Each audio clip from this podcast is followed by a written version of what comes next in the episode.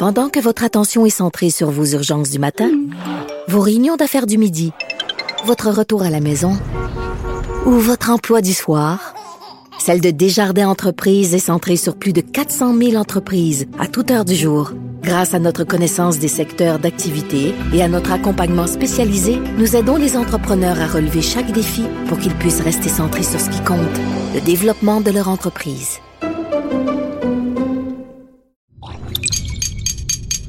Cube Radio. Il connaît tous les dessous de la politique. Chef du bureau d'enquête de l'Assemblée nationale. Antoine Robitaille. Là-haut sur la colline. Là-haut sur la colline. Cube Radio.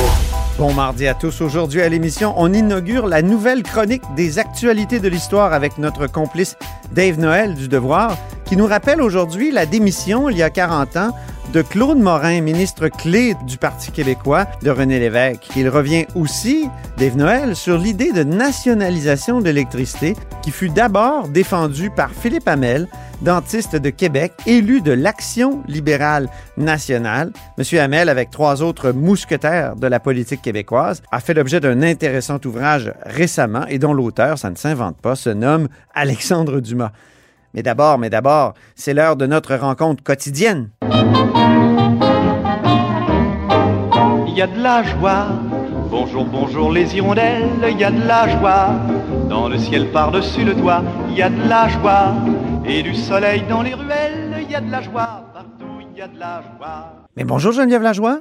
Bonjour Antoine. Geneviève est correspondante parlementaire à l'Assemblée nationale pour le journal et le journal. Elle remplace cette semaine Rémi Nadeau. L'ère post-Arruda est lancée, Geneviève, et elle va être marquée par une contribution santé, ce qui a aussi été appelé dans nos pages par Daniel Payet, l'ancien chef bloquiste, un vaccin impôt.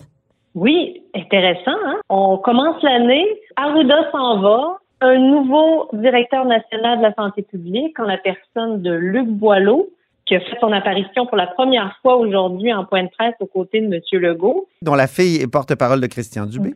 Tout à fait.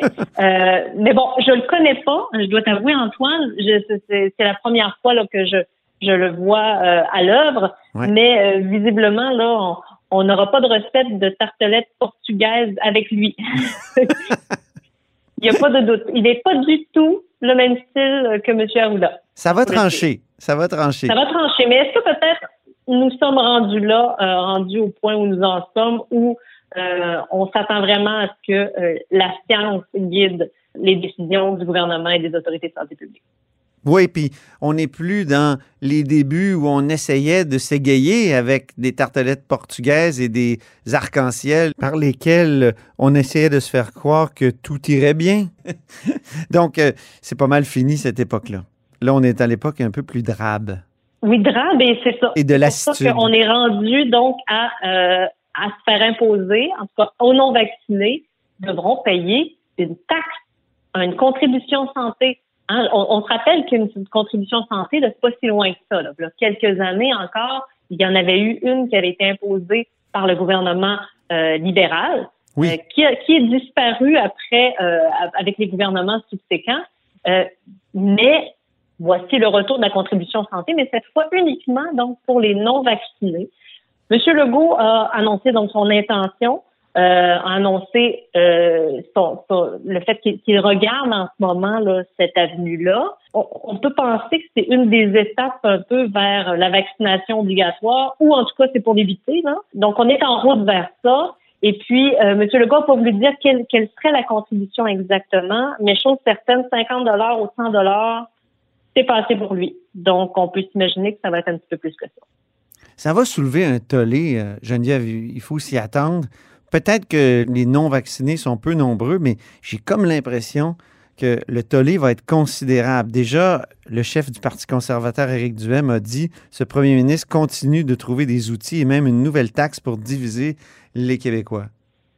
Oui, mais euh, j'ai hâte de voir. Bon, euh, il y aura certainement là, de débats très chauds dans les semaines à venir sur la, la constitutionnalité ou la légalité d'une mesure comme celle-là. Mhm. Chose certaine, on n'est pas le premier endroit à vouloir mettre ça en place. Il y a des pays qui l'ont déjà fait.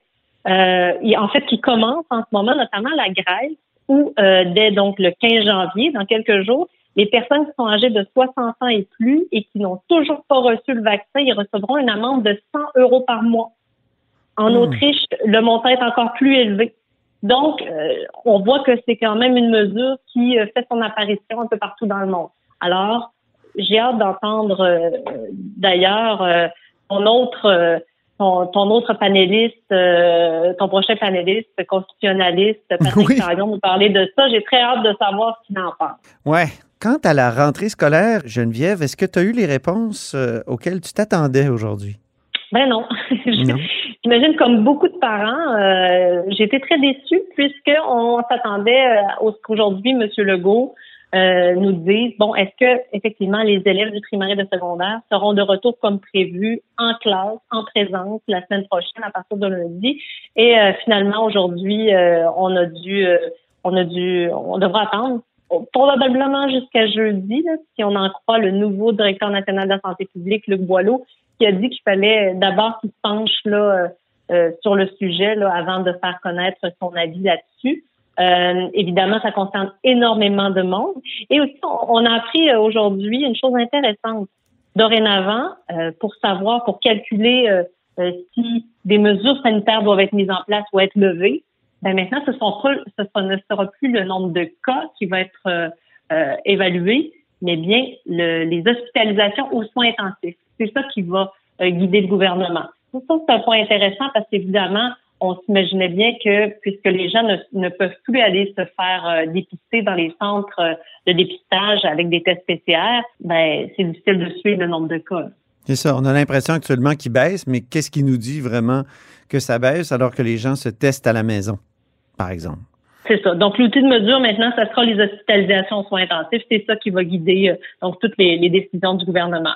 Le nouveau directeur national de la santé publique, pour revenir à lui, euh, Geneviève, il est par intérim, là, et les oppositions réclament que désormais le prochain soit nommé aux deux tiers de l'Assemblée nationale, comme la CAQ a tenu à le faire avec des postes aussi importants que le directeur général de la Sûreté du Québec, le DPCP, euh, le patron de l'UPAC, par exemple. Oui, mais pour le moment, en tout cas, la réponse de M. Legault aujourd'hui, euh, ça a été euh, très évasif. Là. Euh, Luc Boileau, donc, on comprend qu'il est par intérim en ce moment, donc il remplace M. Arruda par intérim et qu'il sera là pour quelques mois. Alors, quelques mois, qu'est-ce que ça signifie? Est-ce que ça veut dire jusqu'aux élections? Je vous rappelle que les prochaines élections sont en octobre prochain. Oui, on tend l'oublier. hein? dire- oui, c'est ça. Est-ce que ça peut vouloir dire donc qu'on laissera en poste euh, assurément jusqu'aux élections et qu'après ça, il y aura une décision, est-ce qu'il continue à ce poste-là? Mais pour, pour ce qui est de, de la demande des oppositions, en tout cas, M. Legault n'a absolument pas répondu à la question, euh, mais euh, il avait déjà rejeté euh, par le passé là, cette demande-là des oppositions pour M. Arruda là, quand il a été renouvelé une première fois.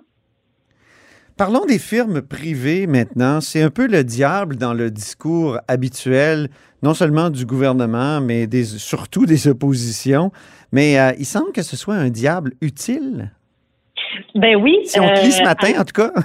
Oui, exactement. Ben, c'est drôle, hein, parce qu'à l'automne dernier, justement, quand tu parlais du diable, effectivement, M. Dubé était sorti publiquement pour dire c'est fini euh, le recours aux agences euh, de placement personnel privé, euh, aux agences privées de, placement personnel.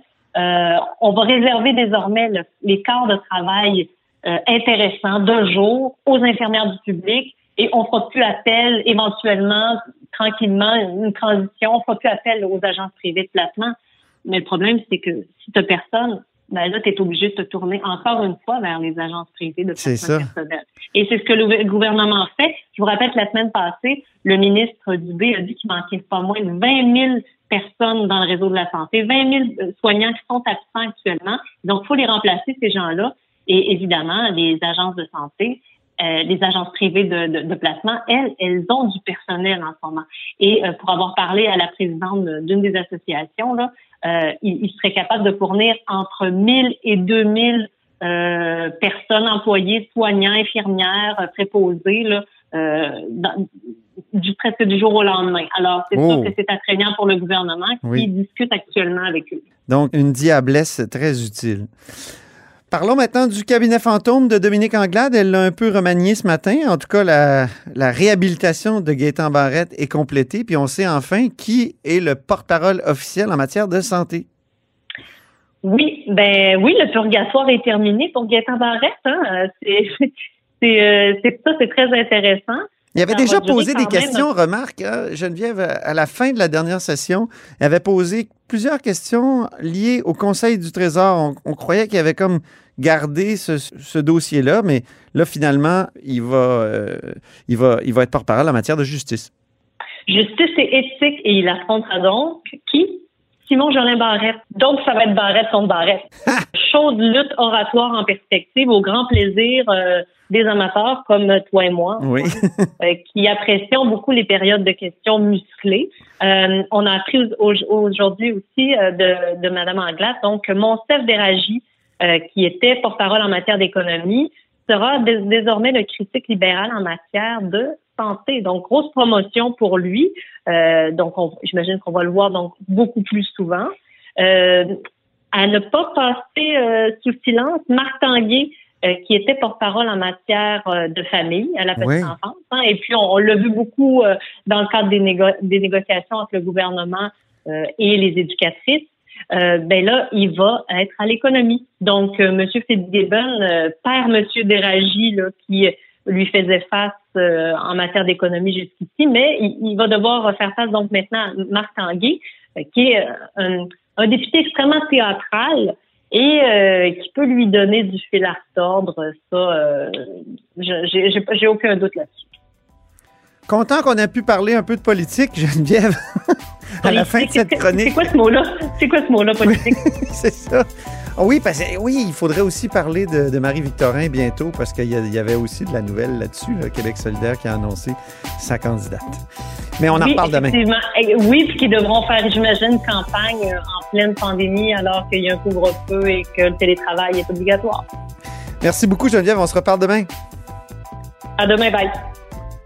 Geneviève remplace Rémi Nadeau cette semaine. Elle est correspondante parlementaire à l'Assemblée nationale pour le journal et le journal.